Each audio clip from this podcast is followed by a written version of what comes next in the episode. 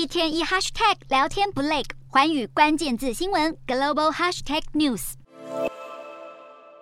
乌克兰科学家卢塞夫要从黑海海岸拖往岸边的是一只已经死去的海豚。乌俄战争无情开打，不止乌克兰人流离失所，也让黑海的海豚无辜受害。自从战争爆发后，现在卢塞夫的工作包括每天早上沿着附近就埋有反坦克地雷的海滩行走，要寻找是否又有海豚搁浅。其实，在二十世纪时，黑海估计有两百万只海豚，但人类捕鱼和污染造成海豚数量减少。现在战火延烧，专家表示，强大的声呐除了会破坏海豚的内耳，也会让海豚因为免疫系统弱化而更容易生病。由于乌军在黑海海岸部署据点，以阻止俄国发动袭击，许多地区限制外人进入，这也代表海豚搁浅的数量实际上可能更多。卢塞夫估计，黑海的海豚大约有百分之二，也就是高达五千只海豚已经不幸死。亡。科学家也警告，战争如果冲击到生态系，要恢复大自然的平衡将会困难重重，而未来受害的恐怕还是人类自己。